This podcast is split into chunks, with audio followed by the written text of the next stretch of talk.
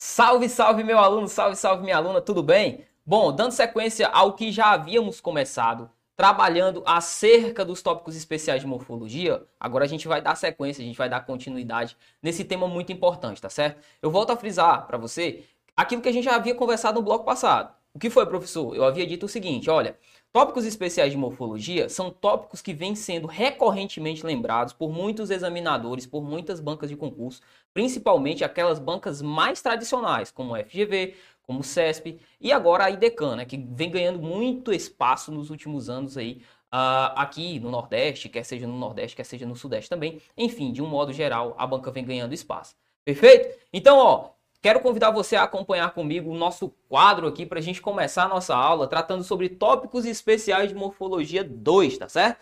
Tópicos especiais de morfologia 1, você já viu comigo, são tópicos bastante recorrentes, a gente já viu muitas questões, como que isso cai, e a gente vai trabalhar alguns, alguns pontos aqui importantes, tá certo? Bora lá! Primeiramente, professor, aquele ponto muito importante que a gente utiliza no nosso dia a dia, corriqueiramente a gente faz a troca, né? Ao invés de e em vez de. Perceba, o ao invés de é uma locução prepositiva que significa ao contrário. Aqui eu quero que você sempre associe a ideia de antônimos. Por exemplo, ao invés de comer, não comi. Professor, qual que seria o antônimo de comer? Ora, não comer. Outro exemplo. Ao invés de subir, eu não subi. É uma relação antônima, professor? Sim. Qual que é o contrário de subir? Não subir, ficar estático. Professor, mas eu poderia dizer, ao invés de subir, eu desci? Também é uma ideia aversa àquilo que eu faço, relações de antonímia, tá certo? Lembre-se, ao invés de, sempre, sempre vai estar associado a uma ideia antônima, sempre, tá certo? Já o em vez de é uma locução que indica troca. Por exemplo, em vez de sofrer, ame. Perceba, o contrário de sofrer é não sofrer, não é amar. Tudo bem? Então, a ideia de em vez de é uma ideia de troca. A ideia do ao invés de é uma ideia de.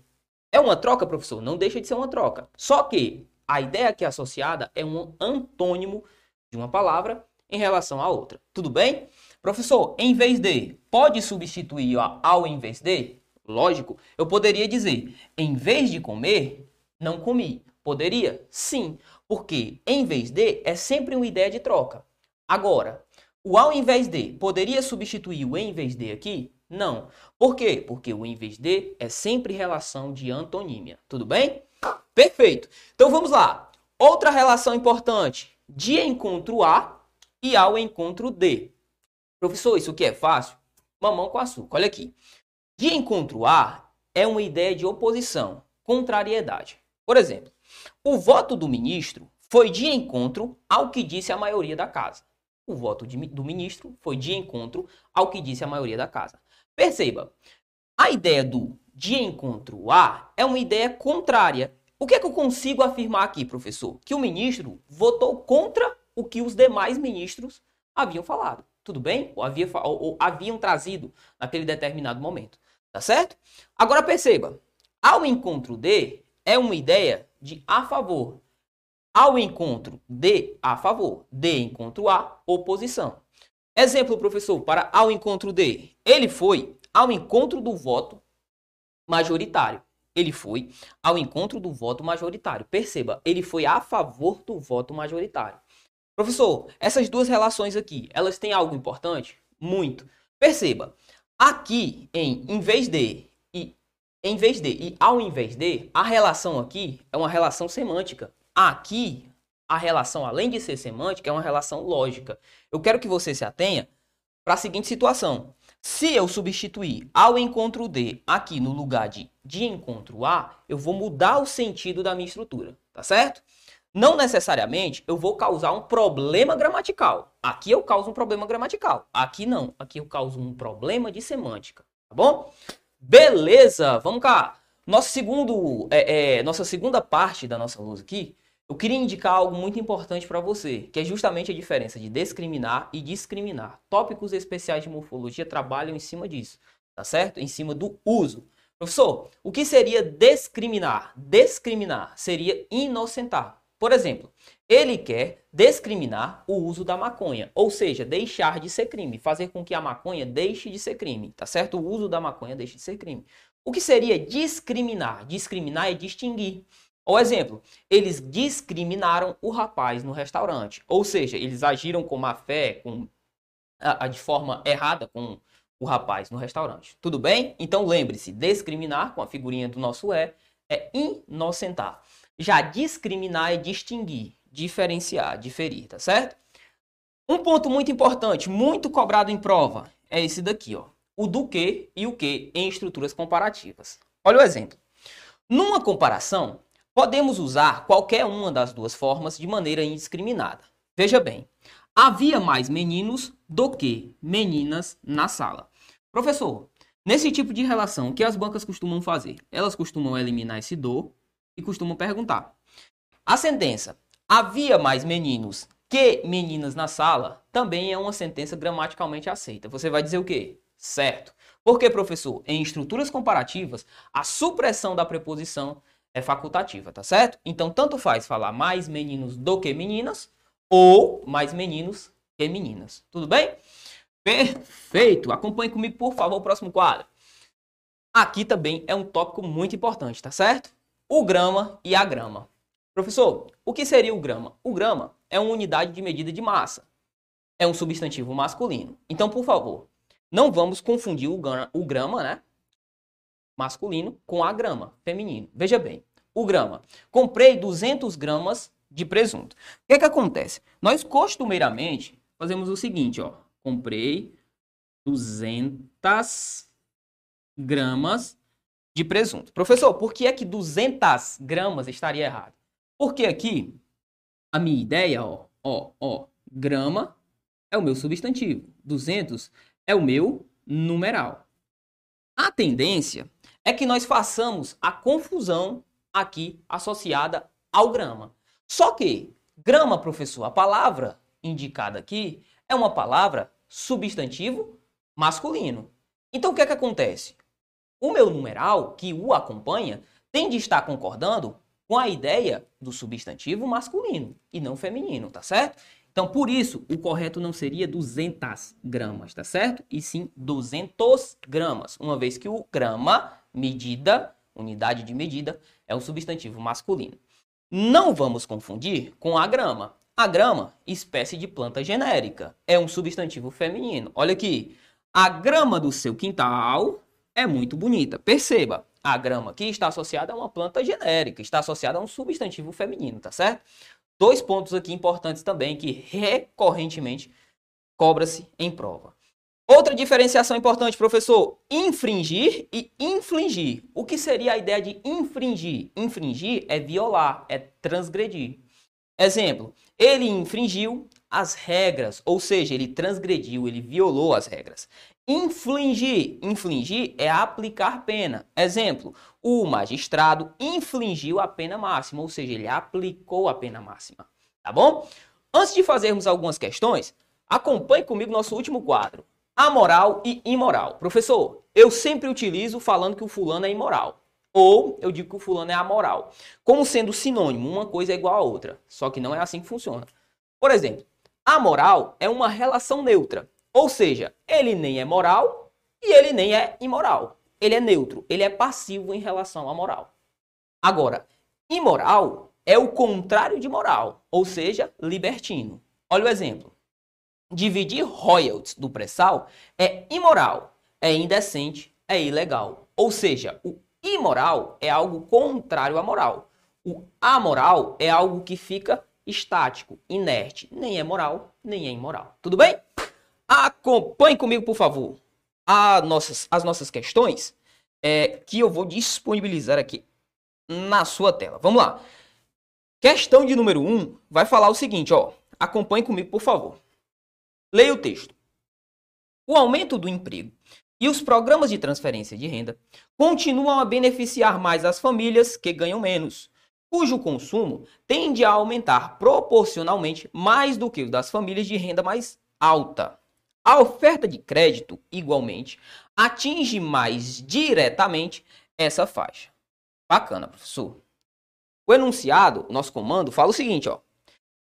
A eliminação de do em mais do que prejudica a correção gramatical do período. Professor, onde que isso está? Está aqui, ó.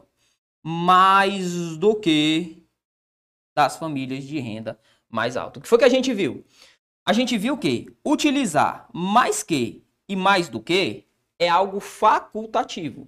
O item está dizendo que a supressão dessa preposição aí, anteposta à figura do que, prejudica a correção gramatical. O que foi que a gente viu? Em estruturas comparativas, utilizar ou não a figura da preposição antes do que é facultativo, tá certo? Então o item está ó, errado, beleza? Questão de número 2, acompanhe comigo na sua tela, por favor. Vai falar o seguinte. Há 10 anos, um terremoto, um terremoto financeiro atingiu a Ásia com rescaldo na América Latina. A crise de 1997, depois de atingir a Tailândia, rapidamente se espalhou pela Indonésia, Malásia, pelas Filipinas e pela Coreia do Sul, para se replicar na Rússia, na Argentina e no Brasil em 1998. Uma década depois do fatídico ano de 1997, o mundo assiste ao novo reinado da Ásia, liderada por China e Índia. A região exibe, na média, taxas de crescimento superiores a 7%. Beleza, ele diz: preservam-se a correção gramatical e a coerência textual, com a vantagem de reforçar o período, o período de tempo envolvido, ao se inserir o advérbio atrás, depois de 10 anos. Olhe para mim. Isso aqui é muito cobrado. Por quê, professor? Porque o examinador ele sabe que no dia a dia nós costuma, costumamos falar assim: olha, há 10 anos atrás eu conheci minha namorada. Há 10 anos atrás. Professor, essa sentença ela é, é certa? Não. Ela é uma sentença errada à luz da gramática normativa da língua portuguesa. Por quê? Porque a ideia de, do há 10 quando eu coloco a figura desse verbo haver no sentido de tempo transcorrido, já é uma ideia de tempo passado. Quando eu coloco a ideia do atrás, o que é que eu estou fazendo, professor? Eu estou reforçando sem que haja uma necessidade de que eu faça esse reforço. Logo, eu incorro num pleonasmo. Beleza? E pleonasmos viciosos como este, eles são abominados pela gramática normativa. Então, por exemplo, falar 10 anos atrás, 5 anos atrás, são pleonasmos são redundâncias que não devem ser utilizadas segundo a gramática, tá bom? No dia a dia a gente faz o que a gente quiser, como nós bem entendermos. Agora, para nossa prova, nós não podemos fazer este tipo de sentença. Então, ele fala o seguinte, preservam-se a correção gramatical e a coerência textual com a vantagem de reforçar. Nada a ver, velho. Nada a ver. Muito errada essa questão. Muito errada, tá bom? Vamos próxima questão. Questão número 3. Questão de múltipla escolha. Vai falar o seguinte, ó. Em todas as frases abaixo, ocorre uma troca indevida do vocábulo sublinhado por seu parônimo. A única das frases cuja forma do vocábulo sublinhado está correta é, vamos lá. Item A fala assim, ó. O motorista infligiu, o motorista infligiu as leis do trânsito. Eu pergunto a você, infligir está bem colocado? Vamos cá, vamos lembrar o que é infligir, ó.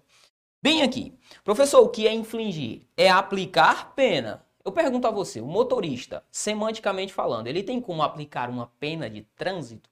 Lógico que não, velho. O correto aqui não era infligir, mas sim infringir. Por quê? Porque ele violou, ele transgrediu a regra de trânsito, tá certo? Então o item A é um item errado.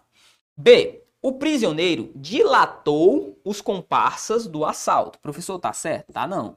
Correto aqui seria delatar. Dilatar é expandir, tá certo? Ele estava com o estômago dilatado, ou seja, estava expandido, tá bom? Então, dilatar é expandir, delatar é denunciar, né? É envolver-se em seu caboeta, como a gente costumeiramente costuma falar, certo? Beleza? C. Nada há que desabone a sua conduta imoral. Professor, tá certo? Não, claro que não. Aqui no, na sentença, né, como foi utilizado, o correto seria uma, uma conduta amoral, uma conduta que foge à ideia da moral, tá certo? D. A cobrança é bimestral, ou seja, duas vezes por mês. Não dá para fugir, não dá para negar que essa questão aqui é da banca safada da FGV, tá certo? Essa questão aqui é da FGV. Por quê, professor? Porque você tem que ficar atento, cara. Olha o seguinte, a cobrança é bimestral, ou seja, duas vezes por mês. Eu pergunto para você, algo que é bimestral é duas vezes por mês? Não, é algo que acontece em dois meses, tá certo? Então, cuidado. Aqui também tá errado, porque bimestral é algo que acontece em dois meses e não duas vezes por mês, tá bom? Então, só nos restou o item E de escola. Os cumprimentos devem ser dados na entrada da festa. Professor, por que cumprimento? Porque cumprimento é justamente esse gesto, né? Gesticular-se, associar-se a outra pessoa tá certo? É justamente essa ideia do cumprimento, cumprimentar-se, saudar outra pessoa. Cumprimento, com O, cumprimento, seria a unidade de medida. Beleza? Tranquilo? Vamos lá, vamos à quarta questão. vou apagar aqui para que possamos ir à frente. Quarta questão fala o seguinte, ó. Diz assim: assinale a opção que mostra a frase cuja lacuna deve ser preenchida com a primeira das formas entre parênteses. Vamos lá. Espaço é um homem que jamais bate numa mulher sem primeiro tirar o chapéu. É o cavaleiro ou cavalheiro? Perceba. A ideia associada aqui, o que ele quer dizer, pela semântica da sentença, ele quer dizer que é o cavaleiro, é o cavalheiro, né? Cavalheiro. É o gentleman, tá certo? Seria o cavalheiro. Ele quer a primeira da sentença. Eu não posso colocar o cavaleiro aqui. O cavaleiro é aquele que anda montado a cavalo. Tá bom? Então não pode ser o item A. B. A indústria do vestuário ou vestiário, né? Ele coloca o espacinho. Ele quer que nós coloquemos a primeira sentença, seria vestiário. Professor, já pode colocar a indústria do vestiário? Não. Vestiário é aquele local de preparação pré-jogo ou é, é preparação pré-evento, tá certo? Agora, vestuário é aquele local em que nós instituímos as relações das nossas vestimentas, tá certo? Então, vestuário está associado à vestimenta, vestiário está associado ao local de preparação pré-evento, tá bom? A indústria do vestuário se beneficia do sexo ou você acha que as pessoas andariam com jeans apertados desse jeito se não fosse pela conotação sexual? Aqui o correto seria utilizar vestuário, tá bom? A indústria do vestuário, vestimenta, certo? Tranquilo. Item C. A diminuição, ele pede para que coloquemos o primeiro, né? Eminente do nível de água dos reservatórios, trazia preocupação aos governadores de estados. Eminente não. Por quê, professor? Porque o correto aqui seria utilizar o segundo também, ó. Iminente. Iminente por quê? Porque é algo que está preste a acontecer, tá certo? Prestes a acontecer. Iminente é algo próximo, algo que vai acontecer, está muito perto de acontecer. Agora, eminente seria uma ideia associada a grande, a elegante, tá certo? A especial, por exemplo, Edson é um eminente amigo. O que é que eu estou querendo dizer? Ele é um grande amigo, ele é um amigo especial. Bacana? Então, iminente é algo que está próximo a acontecer. Eminente é associado mais essa figura de especialidade, tá certo? Então, o correto seria utilizar o iminente e não o eminente. Tranquilo, então não pode ser o item B e não pode ser o item C. Lembre-se, ele quer a primeira lacuna. Vamos lá, item D. As mudanças do Código Penal incluem possibilidades de infligir, infringir penas mais duras aos criminosos. Eu pergunto a você, Venha comigo na nossa tela, por favor, ou melhor dizendo, no nosso quadro, por favor, novamente. O que é infligir? Infligir é aplicar pena. Vamos ao contexto? Vamos ao contexto. As mudanças do Código Penal incluem possibilidades de infligir, ó, aplicar penas mais duras aos criminosos. Correto, gabarito item D de Deus. Graças a Deus já encontramos o nosso gabarito. Perfeito. Item E fala assim: as novas medidas presidenciais vieram retificar ou ratificar, pelo que ele coloca, ele quer a primeira sentença, então deveria ser retificar, o acerto das votações no Congresso Nacional. Ponto. Se foi um acerto, você vai convir comigo que ela não pode retificar. E sim o que, professor? Ela tem necessariamente a ideia de ratificar, confirmar. Professor, o que é que é retificar? Retificar é corrigir. Ratificar é confirmar. Se foi algo positivo, eu deveria ratificar, eu deveria confirmar e não retificar, distorcer aquilo que foi dito, tá certo? Então, gabarito da 4, item D de Deus. Perfeito, meu aluno? Tranquilo? Bom, assim nós finalizamos mais um bloco dos nossos estudos acerca dos tópicos especiais de morfologia. Não sai daí porque não terminou. Por que, professor? Porque nós continuaremos cobrindo todo o edital da parte de tópicos especiais de morfologia. Eu tenho certeza que você vai muito bem no dia da sua prova, tá certo? Vai tomar um café, uma água e espero por você no próximo bloco. Valeu, fica com Deus.